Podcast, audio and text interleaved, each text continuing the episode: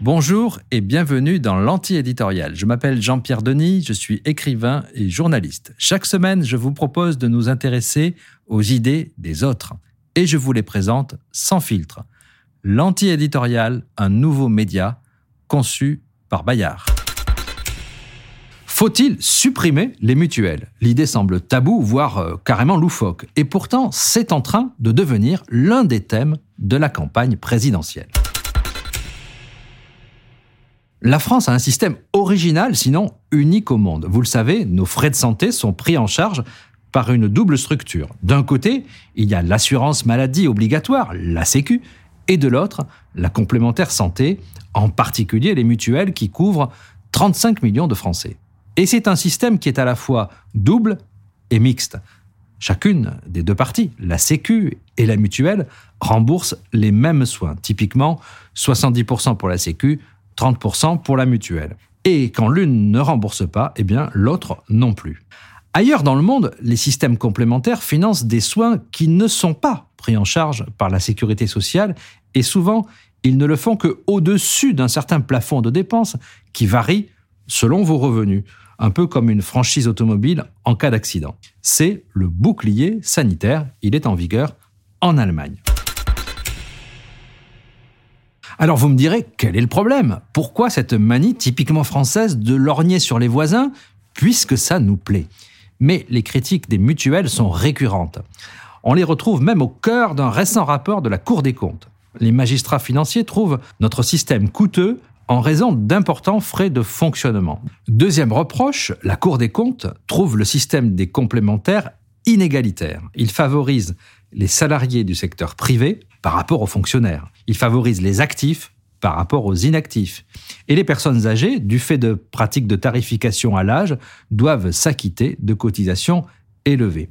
Retraités, chômeurs et inactifs sont donc lésés par ce système hybride. Mais les personnes les plus pauvres le sont aussi, malgré tous les efforts par ailleurs pour leur assurer une meilleure couverture.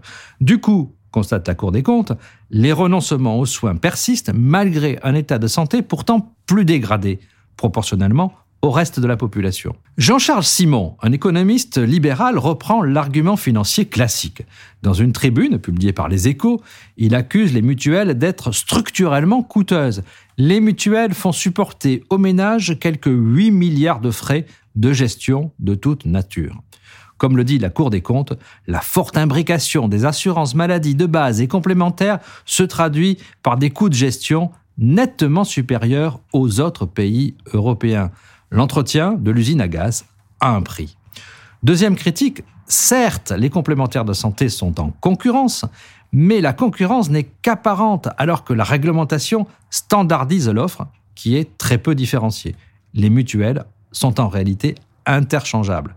On a donc les inconvénients de l'usine à gaz sans les avantages de la franche compétition sportive. Brigitte Dormont, professeure à Dauphine, estime que ce système à double détente freine des évolutions souhaitables comme la généralisation du tiers payant ou un paiement plus qualitatif des médecins. Dans une autre tribune, cet économiste avance un argument massu dont nous avons tous fait l'expérience avec le Covid. Ce n'est pas un hasard si, durant la crise sanitaire, par souci d'efficacité, le remboursement des soins les plus urgents a été garanti à 100% par l'assurance maladie. Test, vaccination, téléconsultation. Il est donc impératif de mieux séparer les domaines d'intervention. Alors, est-ce qu'on supprime? Eh bien, dans le jargon des hauts magistrats, voici la réponse. La Cour n'a pas souhaité trancher entre des options qui peuvent changer le rôle des acteurs publics et privés et modifier la liberté de choix des assurés. Alors, pas besoin de vous le traduire en français courant, vous avez compris, la Cour des comptes ne veut pas s'aventurer sur le terrain politique. Elle fait un constat, mais elle ne va pas jusqu'à préconiser de supprimer les mutuelles. Toutefois, la Cour conseille au moins de désimbriquer les interventions respectives de l'assurance maladie obligatoire et de l'assurance complémentaire. Autrement dit, chacun des deux systèmes rembourserait des soins différents. Mais d'autres experts ne se gênent pas pour aller plus loin. La solution, c'est ce que l'on appelle désormais la grande sécu. Alors, Qu'est-ce que la grande sécu? Eh bien, c'est l'absorption des mutuelles par le système de la sécurité sociale. Une seule cotisation, un seul guichet, une seule couverture sociale. La même pour tous, évidemment. Tribune, rapport, édito, tout cela, euh, il faut bien le dire, ça sent la bonne odeur de la campagne. Alors non, je ne parle pas de la campagne avec euh, des poules euh, ou des vaches à lait, je parle de la campagne électorale. Comme par hasard, voici encore un autre rapport. Tiens, il est commandé cette fois par le ministre de la Santé, Olivier Véran. Ce rapport, c'est celui du Haut Conseil pour l'avenir de l'assurance maladie. Il n'est pas encore officiellement remis au gouvernement, mais tiens, tiens, il circule déjà, et en plus, il pointe d'autres dysfonctionnements. Le système actuel ne supprime pas les risques de reste à charge importants sur des soins essentiels.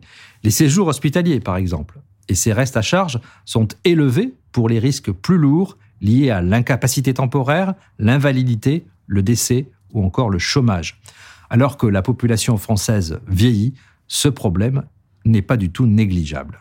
Autre grande critique, la généralisation des complémentaires santé favorise les dépassements d'honoraires, le fameux secteur 2 qui permet aux médecins de fixer librement ses tarifs. L'anti-éditorial se demande donc si le gouvernement, à travers Olivier Véran, n'est pas tout simplement en train de tester la première idée de campagne du pas encore candidat Macron. Avec ce concept tout beau, tout lisse, un peu ronflant, qui sent un peu l'élément de langage, la grande sécu.